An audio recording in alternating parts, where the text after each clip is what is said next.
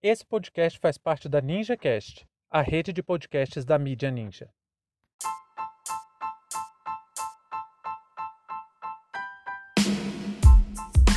Projeto de lei do vereador Marlon Teixeira tenta impedir homenagem a torturadores e colaboradores da ditadura militar em Goiânia.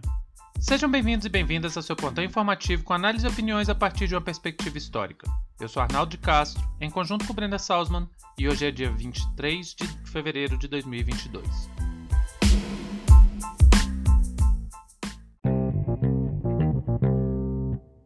Nesta terça-feira, a Câmara Municipal de Goiânia decidiu manter o veto do prefeito Rogério Cruz sobre a lei que tentava alterar o nome da Avenida Castelo Branco para Avenida Iris Rezende.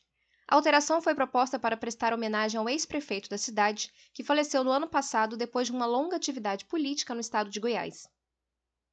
Apesar de não ter sido a motivação inicial, a possível alteração do nome da avenida despertou um outro debate, o encerramento de homenagens a ditadores, torturadores e colaboradores da ditadura militar, regime responsável por diversas atrocidades entre os anos de 1964 e 1985.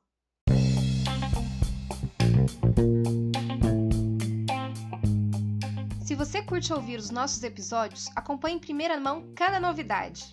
Segue a gente, ative as notificações no Spotify ou no seu player favorito e nos ajude a compartilhar esse conteúdo. O História Oral Podcast é uma produção independente e que só é possível graças ao seu apoio.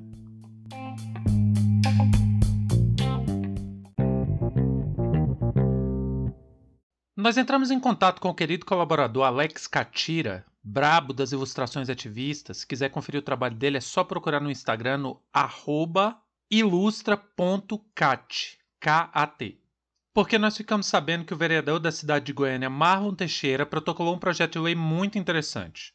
Com a intermediação do companheiro Catira, a gente conseguiu que o vereador Marlon Teixeira, do Partido Cidadania de Goiânia, respondesse alguns questionamentos sobre o projeto que ele está apresentando, até para ele explicar para a população do que se trata e qual a importância desse projeto.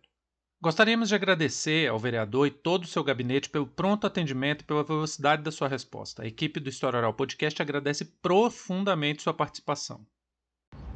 Fala Arnaldo, obrigado, viu, pela oportunidade de participação aqui na História Oral. É, vocês fazem um trabalho muito bacana e é uma honra a gente estar participando.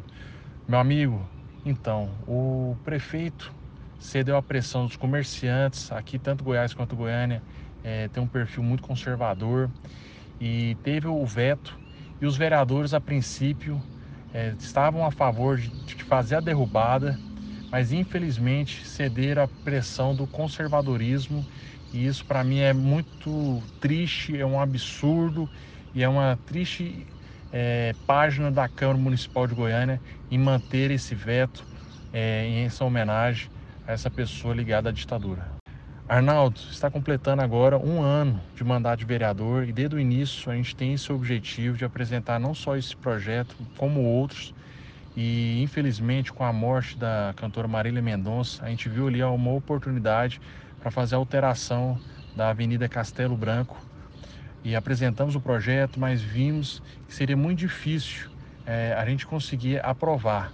Então a gente mudou a homenagem junto com outros vereadores para, para homenagear o até então o ex-governador Iris Rezende, que foi ministro, prefeito, e tem toda uma história aqui com a nossa cidade. A gente viu ali capital político para a gente tentar fazer essa, essa mudança.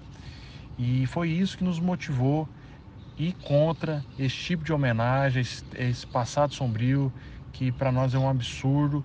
E a gente viu ali uma oportunidade, mas que infelizmente não conseguimos devido ao conservadorismo aqui da nossa cidade. Arnaldo, é como eu costumo dizer, é, você pega a Alemanha, não tem nenhuma avenida que homenageie Adolf Hitler, da mesma forma que no Iraque não tem nenhuma avenida que homenageie Saddam Hussein. Então não faz nenhum sentido a gente manter homenagens e dar possibilidades que seja feita ainda esse tipo de loucura. Inclusive aqui na nossa cidade, há menos de nove meses, criaram um bairro chamado Castelo Branco. São situações assim abomináveis. Então, sim, estou muito motivado. Acredito sim que esse projeto vai ser aprovado. Estou trabalhando na base e até como resposta, né? Eu acho que ficou muito feio para a Câmara dos Vereadores é, manter esse veto e vai ser a oportunidade agora da gente criar mecanismo para que não tenha mais esse tipo de homenagem futuramente. Eu tenho certeza que isso vai ser muito importante para as novas gerações e a gente vai fazer acontecer e vamos aprovar o quanto antes. Pelo menos a primeira votação eu quero que já seja é, no mês de maio, no próximo mês, que é o mês onde aconteceu o golpe, a ditadura militar. Um abraço a todos e estamos juntos aí no combate a essas loucuras de tempos sombrios que devem ser combatidos sempre. Novamente, muito obrigado, vereador Marlon Teixeira, e espero contar com sua participação aqui mais vezes e que você desempenhe o seu mandato com tanta qualidade como tem feito nos últimos anos. Eu tenho uma postura extremamente crítica a homenagens a qualquer pessoa em locais públicos. Mas essa análise eu quero deixar para outro momento. O fato é que se homenagear qualquer pessoa já é algo um tanto problemático, Imagina fazer isso para uns e outros aí que foram responsáveis diretos pelo assassinato, tortura, sequestro e desaparecimento de seus opositores. Então, o projeto do vereador Marlon Teixeira tem uma atuação muito específica, que é a de garantir que novas homenagens não sejam feitas a outros torturadores. E o mais interessante para mim, aqui como historiador, é que ele está usando como base o relatório final da Comissão Nacional da Verdade. Assim, o vereador dá força, dá substância dá reconhecimento ao trabalho de diversos e diversos historiadores que trabalham na Comissão Nacional da Verdade, que trabalharam na CNV. Ele sugere no projeto de lei que o critério central utilizado para invalidar homenagens, nesses casos, seja a utilização dos 377 nomes listados no relatório final da CNV como agentes que causaram violência durante o período da ditadura, de 64 a 85. Particularmente, eu acho que é uma boa iniciativa, porque impede que seja reforçada a disseminação de mentiras e, através dessas mentiras, uma grande política de manipulação da memória coletiva. Em 2019, aqui no Distrito Federal, por iniciativa do deputado distrital Fábio Félix, uma lei muito semelhante foi aprovada. E isso é bom. É muito bom para o próprio trabalho do historiador, para a atividade da historiadora e do historiador que isso aconteça. É a validação de uma pesquisa densa, rígida, muito bem feita, e é essa pesquisa tomando forma, se consolidando como política pública que busca preservar a memória e a verdade. Nos dois casos, eu acho a lei insuficiente frente às necessidades históricas do Brasil. Eu sou mais radical. Para mim, tinha que trocar o nome de qualquer rua, escola, monumento, etc. Qualquer coisa que homenageie qualquer figura que já foi colaboradora ou exerceu efetivamente a violência durante a ditadura militar.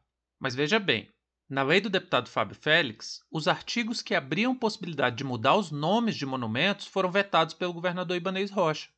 Por isso que, mesmo acreditando que precisasse de uma lei mais radical, eu ainda acredito que a iniciativa do vereador Marlon Teixeira mantém uma estratégia muito interessante de conseguir avanços substanciais, mesmo no momento, mesmo com temas que atualmente são caros para quem acredita em coisas como humanismo ou democracia. Goiânia é uma cidade que tem uma parcela da população bastante conservadora, uma parcela expressiva. É difícil ser de esquerda aqui nos Goiáses. Então, uma proposta que tenta fazer justiça à memória e à história desse país, com certeza vai encontrar entraves. Já na apresentação do projeto, um empresário de Goiânia que estava lá no, no plenário estava interrompendo a fala do vereador e defendendo a ditadura. Chegou a dizer até que, era, que tinha que voltar à ditadura militar. A defesa da memória e da história é a tarefa central das e dos historiadores, e quando o Estado garante isso, no longo prazo, esse tipo de absurdo de pedir volta de ditadura, homenagear torturadores, se torna cada vez menos possível. Veja, em uma suposta democracia, um representante do povo é interrompido durante o uso da sua palavra em um espaço oficial do exercício do seu mandato e esse tal empresário usa a voz para defender o fim da democracia, sugerindo a volta da, da ditadura. Por essas e outras que Goiânia tem hoje o prefeito Rogério Cruz, afinado com o discurso do governo federal e que manifesta total apoio a um presidente que elogiou um torturador no plenário da Câmara dos Deputados durante o golpe contra Dilma Rousseff. Então é muito importante que trabalhos que busquem a verdade, que trabalhem com história de verdade, com pesquisa, evidenciando os fatos graves que ocorreram nesse momento, comecem a tomar forma e comecem a proporcionar novas políticas públicas para evitar a volta de um período tão atroz como foi o da ditadura militar. Fim de papo.